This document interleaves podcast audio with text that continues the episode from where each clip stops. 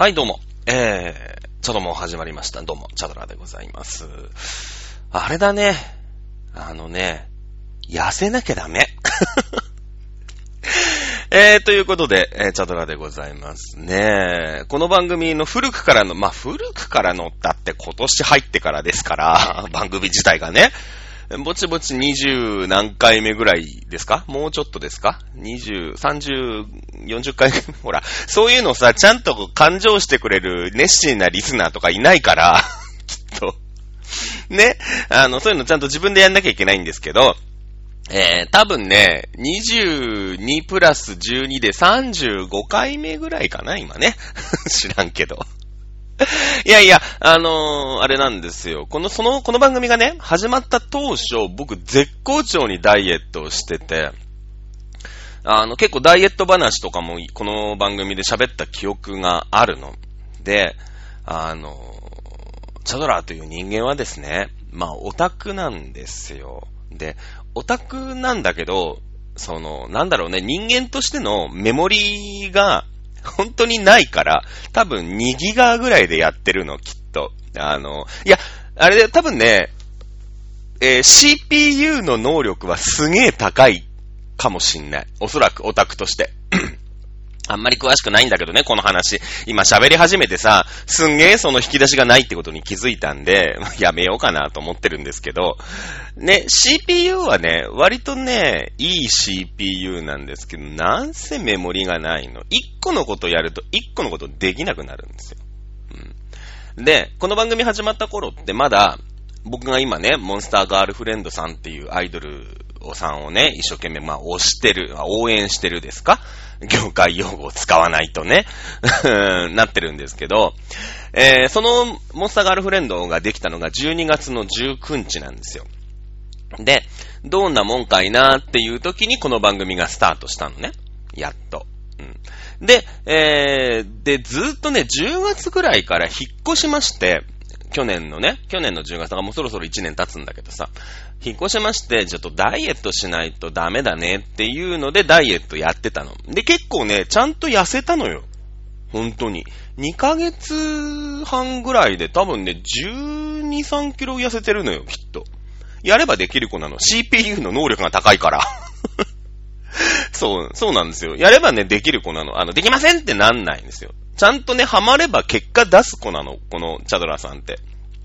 だけど、あの、12月の末に、えー、アイドル、まあ、自分の推しがね、もともとそのレストランのキャストをやってた、まあ、コンカフェのキャストですよ。うん。やってたの。で、まあ、推し、いろいろ、松村みずきちゃんっていう女の子なんだけどさ、推してたんだけど、その子が、まあ、アイドルになりましてって、な、いきなりになりまして、まあ、半分知ってか、知ってたけどね。半分知ってたけど、あの、まあ、なりまして、で、もともとアイドル畑の人間なんですよ、僕。あの、ずっとね、もう、あそうだな、その、在宅じゃなくなったっていうことも含めれば、まあ、上京してきて、田舎から上京してきて、もう24年ぐらい経つのかな ?18 からだから僕今42ですからね。24年やってますから、24年間オタクをやってるんですよ。で、ゴリゴリのアイドルオタクをやってたわけ。で、まあね、えー、その、その昔推してたアイドルさんが、まあ、あの、卒業しまして、これでアイドルもね、えー、やっと抜けられたと、アイドルオタクを、思ってたの。で、まあ、でも、その何にもしないってのもさ、あの、か、角が立たないけど、なんか、寂しいじゃん。だから、まあ、ゆるーくね、ゆるーく、あの、レストランのキャストさんのね、オタクをして、その子がこう出勤の時に、えーまあ、とりあえずその会、レストランでご飯を食べるみたいなね。ゆるい感じでやってたんだけど、その子が、うーん、えー、明日からアイドルやりますみたいな話になって、あ、そうなんです。ど、こっちに寄せてくるんだ、みたいなね、感じだったの。ね。で、まあ、やることもさ、まあまあ、レストランのオタクったって、飯食うだけですから、そんなにね、あれじゃない。なんかこう CPU の20%ぐらいしか使わないじゃないですか。知らん、知らんけど。で、ダイエットしてたの。ダイエットしたの。で、もう元々アイドル畑だから、推しがアイドルになるって言ってからのさ、そのアイドルだーってなるじゃん。もともとその畑にいるしね。うん。で、その CPU を全振り、アイドルオタク全振りした結果、えー、ダイエットがおろすかになるっていうね。ね、別にさ、ダイエットとアイドルオタクって相反さないじゃん。その、なんていうの？例えば、うん、そうだな、なんか、あ、まあまあ、相反さないこともないんだよ。相反さないこともないんだよ。アイドルオタクってお金かかるから、で、ダイエットってやっぱりお金かかるんですよ。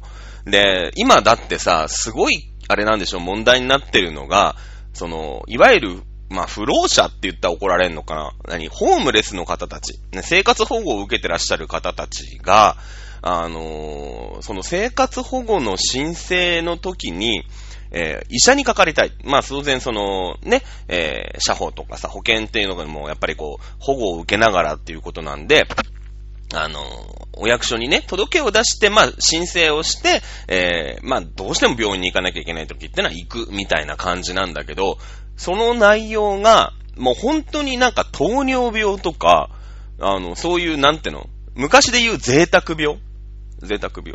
うん。が、の治療をさせてください、みたいな。肝臓が悪いよとか、なんかね、あの、糖尿病ですよとか、ね、そういうのが増えてるんだって、すごく。で、実は、あのー、まあ、これ多分ダイエット界で話したと思うんだけど、ダイエットってやっぱお金かかるんですよね。あのー、なんだろう。安いご飯って、やっぱ体に良くない。の、多分。体に良くないというか、普通の人はいいんだけど、それだけ食ってる人、むしろそれしか食えない人ね、は、ちょっとこう、体を壊してしまうよ、ということになるわけですよ。なので、まあ、アイドルオタクってのもお金がかかりますから、まあ、相反さないとは言わないですけど、別にね、ダイエットしながらオタクをやっても何の問題もないわけですよ。まあまあ、お金がちょっと、ちょっと足んなぐらいでね。まあ、それが一番問題なんだけどもさ。ね？で、どうもさ、このチャドラーさんってのは人生というかもう自分のメモリーが少ないですから、ああ、そうね、えー、記憶容量も少ないかな。基本的に、えー、自分が記憶しなくてもいいやっていうことは一切記憶しないっていうね。そういうの、そういうあの、スペックの問題が若干あるんですけど、あのそうですね。メモリーがなくて、もう一個のことに、もうアイドルにガーって行くと、ダイエットがお留守になるっていうことで、全然ダイエットしなくなったの。ちょっとは気をつければいいじゃん。別にそんなさ、ダイエットオタクみたいな生活は、まあね、あの、あれですけど、で、で、やっぱ飲みに行く機会が多くなるんですよ。アイドルオタクやってると、そのアイドルのお仲間さんたちとね。で、そうすると飲むとさ、まあまあ、緩くなるじゃないですか。ね。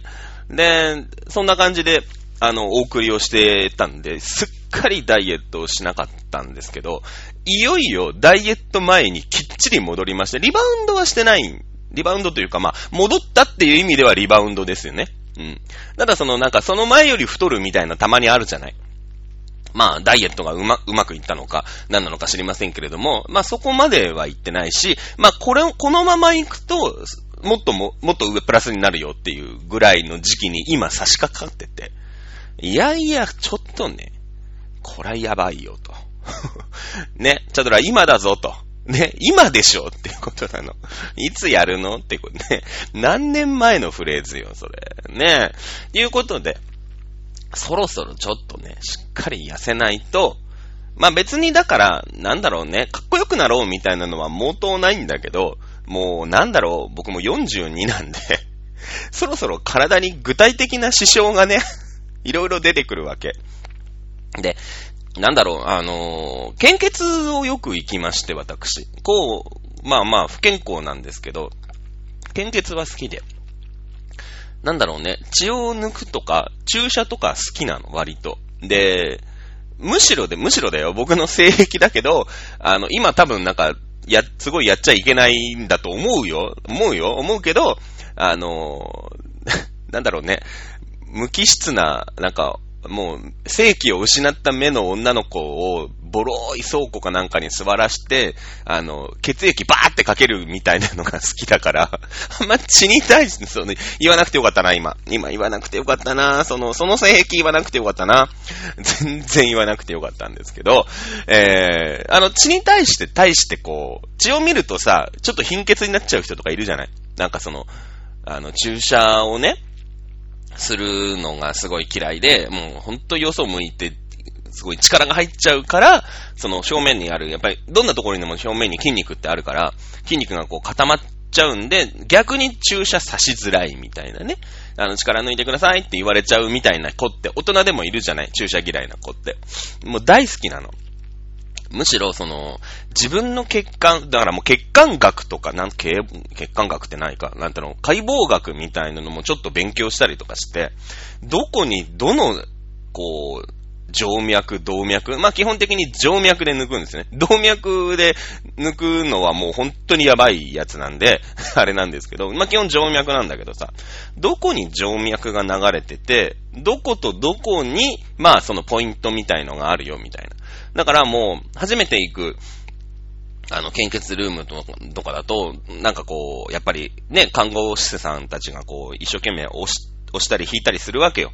どこで取ろうかな、みたいな。そうするともう、あ、えー、ね、ここ、ここですよ、みたいな。右、右、今どっちが空いてます、みたいな。で、右が空いてんだったら左で検査だから、左だったらこの外側のところですね、とか言う、言っちゃうの。で、あの、どうも、あの、血管がね、太いんですって、私。で、まあ、細い子よりは太い子の方がいいよね、きっと。楽なわけ。で、どうやらすごく腕の血管が、まあ、太い子なんですって、私。で、この間、あの、献血に行ったら、裏から、その、まあ、ああいうとこの看護師さんって、もうその看護師として一線はもう引いて、まあ、お母さんになりましたよ、みたいな。で、その復職するじゃない？だけど、その、まあ、夜勤とかもちょっとできないし、あの、看護師としてはね、やっぱ看護師ってことはさ、その夜勤があったりなんだったりっていう、ちょっとハードルが高いお母さんとしてね、仕事じゃない。だけど、まあ、その看護師の資格は持ってる、うーん、だけど、まあ、ちょっと働きたいよっていう人が、まあ、非正規みたいな感じで、えー、アルバイトをするんだって。あの、献血ルームって。で、献血ルームって絶対日勤しかないし、ね、あの、そういう、そういうとこじゃない。ね、まあ、あの、企業回って、えー、あの、健康診断する車の、スタッフの人とかね。やっぱほら、いるじゃないあの、看護師の技術が必要だし、免許が必要だよって言うんだけど、日勤だけしかちょっとできないんですよね。まだ子供小さいし、みたいな感じの人たちが働いてるらっしゃるんで、そんなに素人さんみたいないないんだけど、どうもなんか結構長い間、復職までに、で、結構その、なんていうの、新米看護師の時に、一回こう、ドロップアウトというか、あの、辞めちゃったらしいのね、結婚して。お子供が、まあ多分子供ができたんでしょう、おそらくね。で、えー、まあまあ、なんで、何の話を献血ルームでしてるかって話なんだけど、なんかその注射がまだ不慣れな人が、復職してすぐみたいな、お姉さん、結構若めのお姉さん、多分30、20、26、7? ね、あの、結構若めのお姉さんで26、7が出てくるあたりね、私も年取ったなと思いますけれども、ね、に、あの、あ、なんとかさん、ちょっと呼んできて、とか言われて、あの、検査の時にさ、いや、何が起きたんだと、僕の体に。いやいやいや、待ってくれと。ね、いやいや、もうだからさ、不調さんみたいのが出てきてね、なんかこう、言われるんだと思ったの、いろんな何かを。いや、まずいですよ、と。ね、チャドラさん、それはまずいよ、みたいなのを言われるのかな、と、えー、思ったんだけど、あのー、どうもさ、その、こいつは、素人でもいけると。あの看護師はいつも注射で手間取うと。ね？あの新人、あの復帰したての新人は、どうも注射が苦手らしいよ、みたいな。こいつだったら、なんかいい被験者が来た、みたいなね。感じなの。僕は不調さんが来て、いやいやいや、チャドラースなんと。ね、何かこう、おこことを食らったり、その、医者的なね、何かちょっと生活を見直してくださいみたいなのあるのかなと思ったら、素人の可愛い子が出てきて、なんか、ね、看護師らしからんのことが出てきて、で、もう全てを悟ったよね。ああ、こで、この人は慣れてないんだと。で、いつもね、その、まあ、注射を任される、その、ポジションに、まあ、いなきゃいけない日もあるわけじゃない。シフト的にさ。うん。で、でもいつもなんか注射とかで、こう、お願いしますみたいな、なんかこうね、ちょっと2回刺しちゃったりとか、うまく出ないねみたいので、こう、先輩呼んだりとかしてるわけだよね、きっとね。もう見えるもんだって。うん。で、その子がいきなり来まして、えー、こいつなら大丈夫ですみたいなのを言うんだけど、普通さ、病院とかだったら、そのバック、の扉挟んで向こうみたいなのがすぐあるじゃない？お医者さんの先生がさ、いてさ、なんか実は裏で全部繋がってるんだけど、みたいな。あるんだけど、あの、献血、なんせ献血ルームだからそういうのないから、なんかボソボソ喋ってるんだけど、全部聞こえてんの。あの人は大丈夫だからみたいなのを言ってるから、あ、そういうことね、な、もうさ、どんどんやってください。もうほぼこっちは分かってんの。で、もう、こいつ分かってんなっていうのも向こうのお姉さん分かってんの。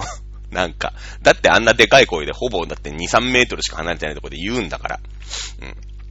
だから、大丈夫ですよ、つって別に僕はあの、そういうなんか、プスプスされても、あの、僕どっちかっていうと針刺されるの好きな、まあ、それもなんかね、そんな変な成績を言う必要は全くないんですけど、もう針刺されるの大好きだし、僕ず、むしろ、あの、じっくり見たいの、針がこう、肌に刺さっていく瞬間、プツっていう、あの、あのプツが好きで 変態かな？好きで、お姉さん、大丈夫ですよ。なんか何回刺されてもそういうのは、あの、全然気にしないんで、あの、うまいことやってくださいって言って、お姉さんにこう、刺してもらってね。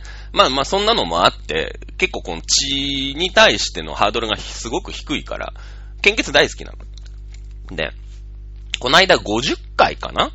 かなんかになってさ、で、なんかおちょこみ、なんでおちょこなのか全然わかんないんだけど、なんか、ね、鉄、鉄瓶とかのはいいいいんじゃないかと。その、貧血になるからね、あの、血液を抜くんだから。ね、あの、そんなのがありまして。で、なんか最近ポイントがね、どうやらやっぱ血もさ、どんどん厳しくなってくんですよ。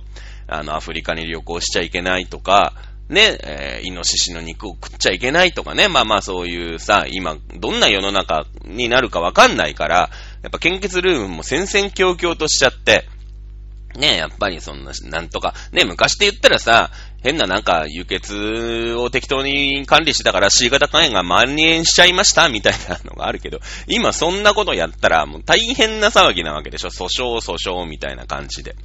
ね、ええー、ど、どっちかというと骨粗鬆症をなんとかしなくちゃいけない時代の人ですけれども、ね、あの、そその話にな、言わなきゃよかった。えー、なるんだけどさ、今もうその、すごい弾くのよ。ね、あの、歯の治したらダメとか、薬飲んだらダメとかさ、ね、そういう渡航履歴みたいなのもあるのね、やっぱ。で、えー、まあまあそういうのあんまり気になんないからさ、ね、全然行くんだけど、で、この間もね、50回でおチョコをもらって、なんか最近ポイントカードみたいな、もうとにかく血をこう、上げられる人献血できる人が本当に少ないから、とにかく献血、昔ってさ、なんか献血できる人を増やしましょうみたいな感じだったじゃない？二十歳の献血みたいなね。あの、小田茜ちゃん？わかんない。すごい今適当に言ったけど。みたいな、あったんだけど、じゃなくて、もう最近は、お得意様をすごい上得意にしましょうみたいな感じなのよ。で、ポイントカードとかあって。で、なんかポイントカードを集めると、なんかいっぱい景品がもらえるみたいなので、調子こいて、最近ね、あの、すごい献血に、もうなんか1ヶ月おかずぐらいで、あの、献血に行くんですよ。もともと好きだったんだけど。で、献血ルームが、まあ、快適なのさ。いや、まあ、もうここ十何年ずっと快適なんだけど、漫画が読み放題だし、あの、お菓子食べ放題だし、で、ジュース飲み放題だし、エアコンは効いてるし、えー、高校野球はテレビでやってるし、で、なんかね、DVD を貸してくれるのよ。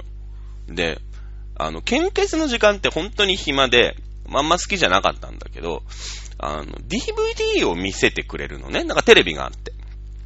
なんかそのテレビ付きのさ、献血台にな、あ、がありまして、DVD を貸してくれるのよ。ね。で、その DVD を見てたら、むしろちょっと足んねえよと ね。この間も僕あの、千と千尋の神隠しを借りまして、あの、あの、お姉さんにね、えー、じゃあお願いしますって言うんだけど、まあ、成分献血で、1時間半はかかんない。1時間10分ぐらいなんだよね。大体、大体、大体そうなの。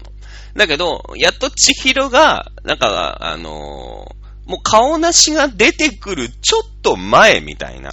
なんか、奥され髪を、あの、こう、うまいことやって、なんか、すごいヘドロとかバーって出て、その、あっぱれみたいなところで、その、なんか、その感じの時に顔なしが入ってくるんだけど、いよいよ顔なしが悪さをするみたいな。ね、あの、カエル、その日の夜に、こっそりカエルが、なんかあの、こう、溝からさ、砂金をなんとか取ろうとして、えー、顔なしに食べられちゃうかなみたいなとこで終わるの。いやいや、そっからやんって。むしろ顔なしとのその、なんていうの？やりとりとか、顔なしと逆にね、仲良くなって、その、なんかゼニーバさんみたいなとこに行ったりするわけじゃない。なんか白といろいろあってさ。ねあのー、そういう呪いを、だからその、いよいよクライマックス気象転結の手ぐらいのところでもう手もさ、t ぐらいのところで 終わっちゃって、もうちょっと見してくんないみたいなね。ぐらいなの。で、昔はその DVD のあれがなかったんで、僕の知ってる限りは。ねまあ今、いろんなとこにあるんだろうけど、その DVD ができてから、その成分献血が、すごい億劫じゃないの。ずっとアメトーク見てりゃいいみたいなね。うん。あの、感じで。で、その、なんだろう。昔、その成分献血で長い時間拘束されるから、嫌いで、で、前血、400とかの前血だったから、前血はね、15分か、そのぐらいのところに終わっちゃうんだけど、だからずっと前血だったんだけど、前血ってね、1回やると2ヶ月、3ヶ月ぐらいできないんですよ。やっぱり。でも成分だから、こう、戻すじゃない。結晶板みたいなのをつく、出して、その血の他の成分は戻ってくるから、まあ、結構早めにインターバルが開けるんですよ。でも、その、ポイントカード的には、1回1ポイントだから、全決やると年間3、4ポイントしか溜まんないんだけど、あの、なんだろうね。成分献血やると、1回、1年で10何ポイント貯まるの。だから、最近その成分献血にちょっとハマってて、で、予約とかできるから、行ったらそんな待たないですぐさっとできるし、ね。で、いう、そんな感じでさ、まあ、ポイントを集めるっていうことのモチベーションで、あの、全然なんか今、あの、ずっとやってるんだけど、まあ、その数字がさ、良くないわけ。やっぱ。その、12月が一番痩せてたのかなで、まあ年末ぐらいから、その、アイドル、推しがアイドルになって、いやいや、若干こう、なんていうの？ダイエット熱がさ、一気に冷めて で、まあ、でも献血は好きだからずっと言ってたんだけど、やっぱりね、太るって良くないらしいの、どうやら。なんか健康的に太るじゃないじゃん。その、ね、女の子って痩せすぎだから、あの、女の子が好きな痩せ、太ってるぽっちゃりと、男の子の好きなぽっちゃり、これ明らかね、別物ですから 全然別なんでね。あれですけど、ね。まあ僕、僕的なぽっちゃりは、アマコインターの聖子まで全然セーフですから、それだけは先言っときますよ。僕の性を今日、今日ね、3つも4つもさば、さらきますけれども、ね、言っておきますよ。アマコの聖子はセーフだからね。うん、全然セーフなんですけど、えー、そうそう。ね、もうさ、この、やっぱ目方がどんどん増えるわけですよ。ダイエットをやめてるわけで。で、ちょいちょいさ、その、献血行って結果出ると、やっぱね、体重に比例してね、数字って良くないんだよね。な、痩せてる、ほんと一番痩せてた頃はね、ほんと絶好調に数字が良くて、で、血圧は低い、の、なんていうの、ガンガンマ GTP とかさ、AT、ALT とかさ、その、高レレステロールとかさ、もうそういう肝臓の数字とかね、こうなんていうの、あの、血の中のドロドロ具合のやつとかも、全然いいの。今から10キロぐらい痩せた時って。で、やっぱその3キロ戻りました、4キロ戻りました、6キロ戻りましたってなるごとに、やっぱりどんどん悪くなる。あ、諸悪の根源はやっぱ太っ、人間太っちゃダメなんだと。ね。あの、女子だけです。健康的に太れるの。ね、それはさ、不健康に痩せてる人が、あの、ちょっと戻すことによると、その健康っていうところにね、戻すから健康的に太ってるけど、もともと太ってるもんだから、それ以上太ったら健康的じゃないんですよ。完全にこれ不健康的に太るわけ。ね。でもさ、でも、その、一個変わらないものがあって、ベクトルが。年はね、戻せないわけよ。体重とか、数値とかは戻るんだけど、いよいよその、年齢的にね、まあ弱い42を迎えまして、だってもう人生50年下天のうちを比ぶってたら、あと8年なわけよ。まあ、本当に人生50年だったら、あの、もう諦めますけどね。諦めて好きなもん食べようかなと思うんですけど、まあ、割と最近長生きするじゃない、人間様って。知らんけど。ね。いや、まあまあ、だから、どっちかっていうと50でね、亡くなってもいいかなみたいなところは若干ありますよ、正直ね。あのー ね、強制収容みたいなことだし、人生50年で終わってもいいかなみたいなところはちょっとありますけど、ね。で、まあまあまあ、それでさ、あのー、ちょっとね、やんなきゃな、みたいな感じになってる今。うん。必要に駆られて。だからこれはもうオタクやりながら痩せるしかないよ、みたいなね。えー、感じになったんだけど、昨日寿司の食い放題に行くっていう。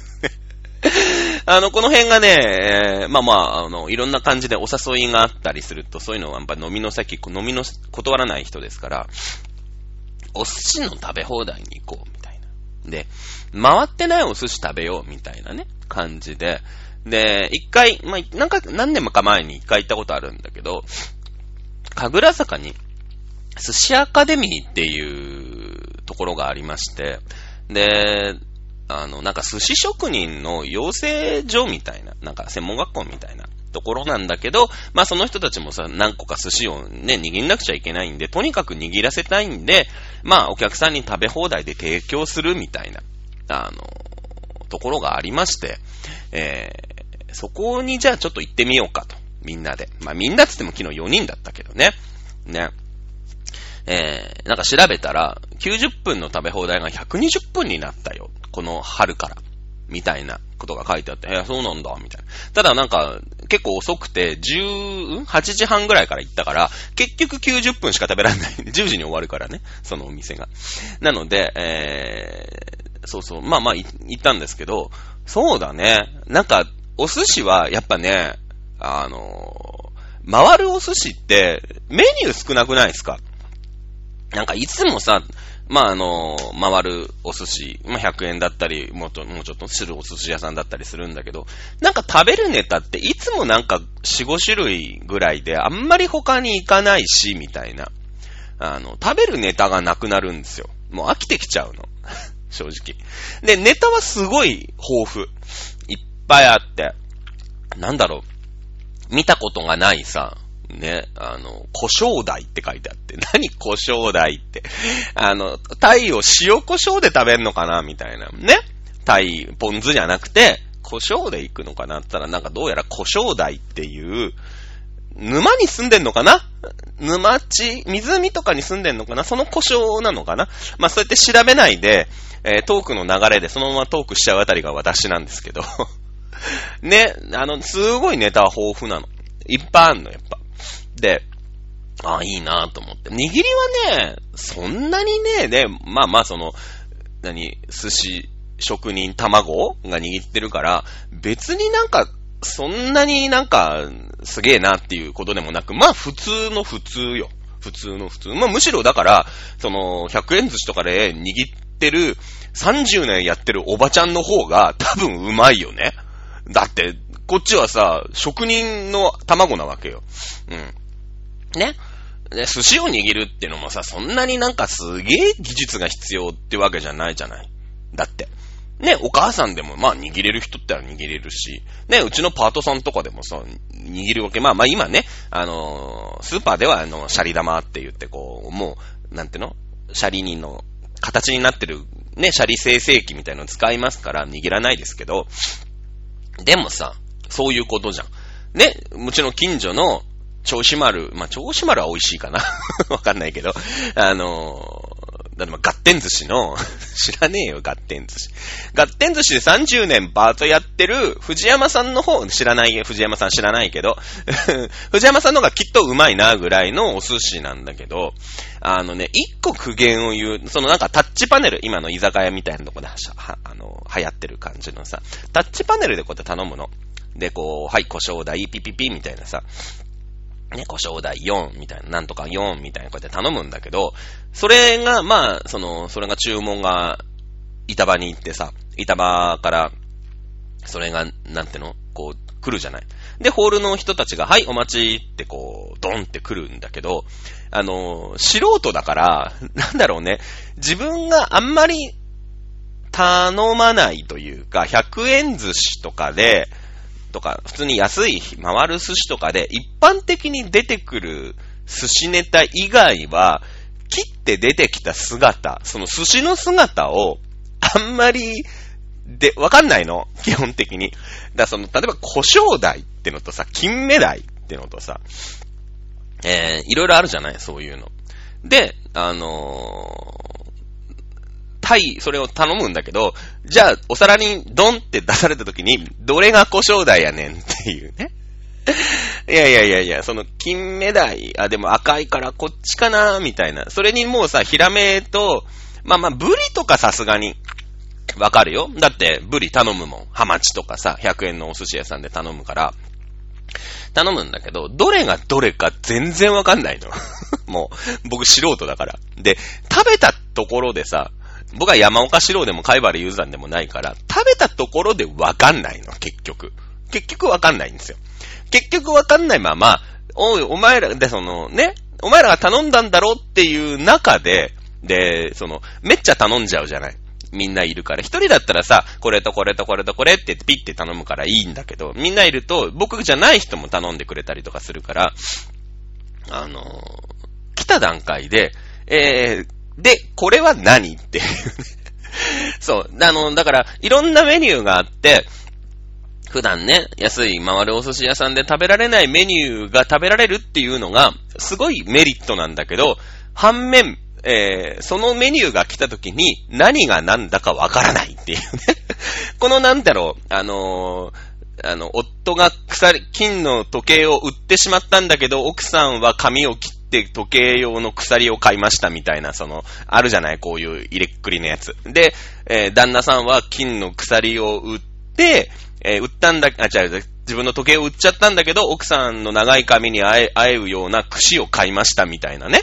あの、いやいや、ね、うん、そうだよね？ってなるじゃん。でもなんか、まあまあ、あの話はハッピーエンドでさ、あのー、なんか、二人は送り合ったものは互いに無駄だったんだけど、あの、お互いの愛をね、こう、何言ってやがんだよ、この野郎。えー みたいな話なんだけど、その、だから、良さと、その悪さというか、あれはだから、あのー、なんだろう、温野菜方式で、あの、温野菜ってさ、お肉頼むとさ、こう、なんか、暮らしたとか、なんか、なんたら、ロース、黒毛和牛みたいなんて変なさ、なんていうのあれ、手板って言うんだけど、あの、魚屋とかにこう刺さってるさ、薄い板。あれを刺してほしい。寿司アカデミーさん。絶対届かないけど。絶対届かないけどね。絶対に。絶対届かないんですけど、あの、刺してくれないともう全然わからないのよ。その、で、だから昨日もさ、胡椒台って何すかね？みたいな話で一盛り上がりあって、頼みましょうよって頼んだんだけど、結局食っった段階で、もうほら、こっちはお話ししてるから、お話ししながらこう、くっつまんでるじゃない？お寿司を。だから、あの、えー、っと、ど、じゃあ、胡椒台って何だったんだろうなって 思うんね。うん、さすがにその、焼きとうもろこしとか、わかりや、わかるのはわかるよわかるけど、ね、全然わかんないの。だから、あの、手板をね、頑張ってこう、やってほしい。うん。ね、えー、それが僕の寿司アカデミーの食べ放題に行った感想。お寿司は普通。でもメニューが多いから楽しい。選んでてなんか。うん。あの、とっても選んでて楽しかったです。ね。えー、よかった、いいと思います。ただ、僕が42歳なんで、えー、まあ、3500円なんで、ね、男性3500円、女性3000円だったかな？かなんかなんですけど、あのね、3500円もね、もう寿司が食えないっていう、いや、食えるんだけど、食えるんだけど、あの、いわゆるなんだろうね、お寿司屋さんとかでさ、あるじゃない、なんか、その、神楽みたいなやつあるじゃん その、ちょっと豪華な一人前みたいな。1800円ぐらいの、まあ、14、5巻、20巻ぐらい乗ってるのかな ?20 巻も乗ってないかな？ぐらいの、ちょっと大きめのやつ、1.5人前みたいなやつ。あれでね、いいんじゃないかな ま、何巻食ったかわかりませんけど、多分ね、20巻も30巻ももうお寿司食えないんだよね。多分。その、回転寿司だってさ、そうだよね。だってご飯とさ、刺身なんだから、その、高い寿司だからめっちゃ入るってわけないじゃん。基本ご飯と刺身なんだから、あの、ネタの種類だ、ネタのね、種類とか、その、握りがね、うまいとか下手とかあるから、まあ、なかったんだけど、ね。あの、あれだけどさ、まあ、自分で寿司屋入って、まあ、まあ、僕ももういい年ですから、そんなお金を気にしないでね、あの、お寿司食べますよ、今。別に金の皿だろうが何だろうが食べるじゃないですか。食いたきゃ食べるんだけど。あの、でもさ、皿数で言えば、10皿ぐらい。10皿多分今いかないよね。7、8皿ぐらいでいいわけ。そうするとまあ2貫乗ってるから、そうすると20貫食ってないわけですよ。いつも寿司屋で。で、今日は食べ放題だからって言って行ったって、じゃあね、50巻も60巻も食えるかったら食えないわけよ。全然。で、そうなってくると、結局10、まあ、20巻で普通。で、30食ったら、ああ、お腹いっぱい。だってそうでしょ。1.5倍食ってるわけだから。ね、うん、なかなか1.5倍食ったらさ、結構で、結構でしょ。いつもの。ね。わかんないけど、なんか、あと半分食えって言われ、一食終わった後にさ、あと半分食えって言われたら結構きついでしょ。ね。なんで、お腹がいっぱいになりまして、ね、あのー、まあ、結局ね、全然ダイエットになってないんですけどね、無駄に食べちゃってるから。そう、そうなんですよ。ね、あのー、まあ、一応糖質制限なんてのをやってまして、あの、糖質食べちゃいけないんですけど、まあ、お誘いもあったしね、あの、僕糖質制限やってるんだって言って、人とのね、あの、お誘いをお断りするようなね、えー、生まれも育ちもしてないわけで、あの、全然食べるし、あの、なんなら明日、うな重食おうって言ってるから、お前、糖質制限ダイエットしてんだろ？みたいなとこ若干あるんですけど、まあ、一人では食べないですよ、今も。あの、あんなに好きだった吉野家とかももう行かなくなっちゃったし、ね、なんか、カツオの叩きとかをちまちま食ってるような人ですけれども、あの、お誘いがあってね、うなぎ食べよって言うから、うん、いいよって言ってね、あの、そういうのはね、えー、脳幹にします。だからダイエット進まないのかなっていう気もします。さあ、今日はなんかあれだね、モンフレ以外のことで40分喋ってるね。大丈夫かな？誰も聞いてないんじゃないの？って思うけど。さあ、モンフレさん、ちょっと喋る？ね。えー、10月20日の、なんか詳細がちょろっと出てきましたね。2部制らしいですね。まあ、1日借り切ったんでしょうね、おそらくね。えー、2部はライブなんですけど、1部はトークライブってってね、あの子たちがトークライブって何を喋るんだと。まあ、だからそのプロモーションのやり方があんま上手くなくて、ただトークライブって言ってもみんな多分さ、え、どうなのみたいな感じじゃない？正直お前いつもどうなのみたいなね。あのあると思うの。僕がそうだから、正直言って。その、トークライブでお金を取るってさ、そんなに楽しいトークライブ。うん。ねえ。えー、もう古舘一郎トークライブだったらさ、もう5000円でも1万円でも払おうと思うじゃない、やっぱ。だけど、ぐだぐだ喋ってるのにお金払えんのかな？みたいなね。あるじゃない。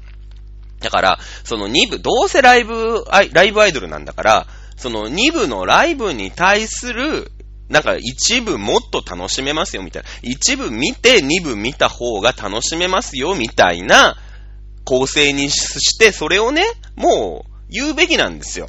絶対に。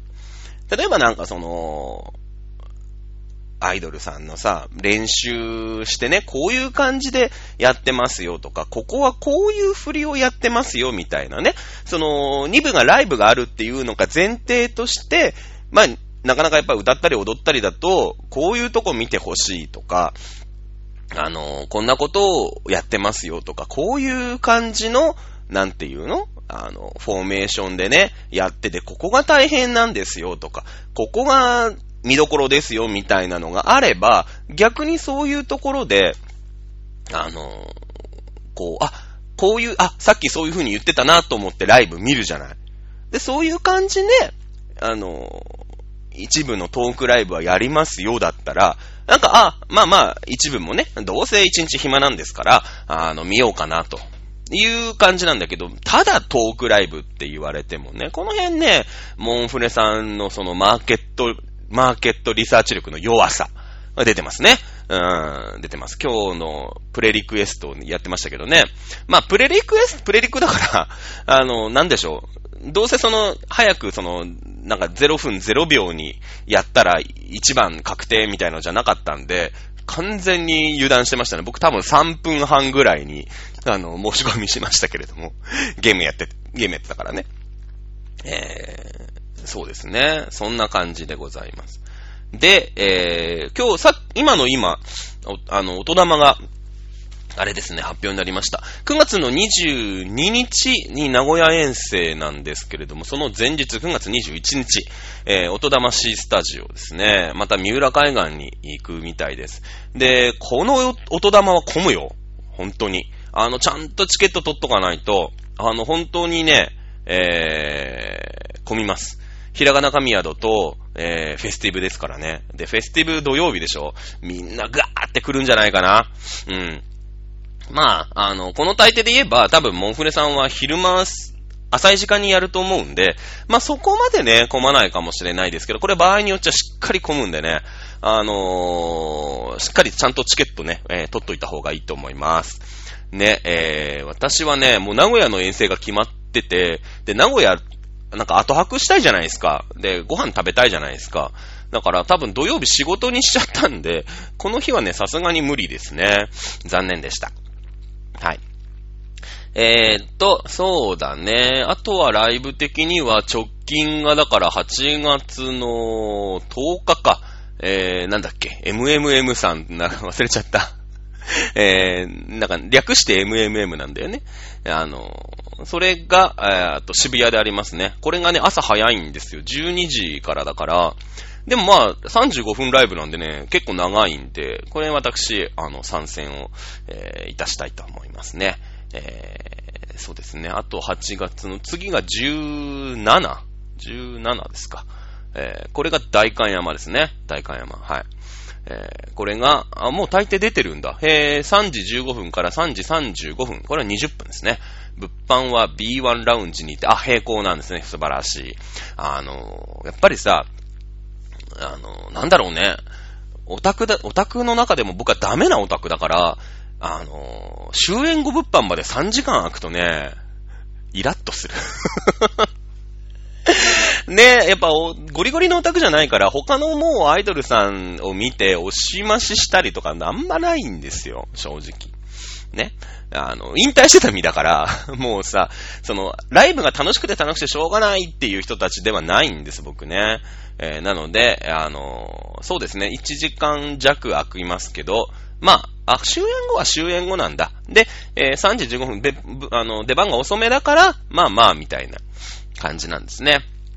えー、なんかね、お盆、割とライブが入りそうなんで、先に、あの、メンバーさん夏休みに入ったみたいな、えー、感じだったんですけど、意外とライブがなくて、あ、あと12日ね。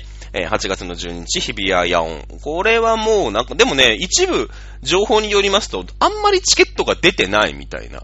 まあ、し、あのー、多分渋谷、あ、渋谷ね、日比谷の野音で300ぐらいしか売れてなかったりすると、そんなでもないからね。あのー、まあ、今日、まあ、そういうのもあって、えー、日比谷の野音の呼び込みの動画が上がってましたけどね。割となんか、あの、待遇は良さそうなんで、ぜひ皆さんは、ここ私仕事なんで行けないんですけど、えー、行っていただけたらと思います。はい。えー、ここのパタパタっとね、えー、あると、その後ね、結構またモンフレさんが休眠期に入るみたいな感じになるんでね、えー、行ける時にね、え、また推しに会いに行こうかないう感じでね。今週の土曜日はどうやら、あの、最後の、最後の曲と言われた、あれですね、Open Your Eyes の、えー、お披露目ですか、があるということで、まあ、最近、あの、みちゃんなんかもね、えー、早めに寝て結構、あの、フリーの確認とかレッスンとかやってるみたいですけれども、えー、そんな感じでございます。モンフレさんね。えー、実はだから私もね、ずいぶん空いてんだよね。2週間ぐらい空いてるのかな？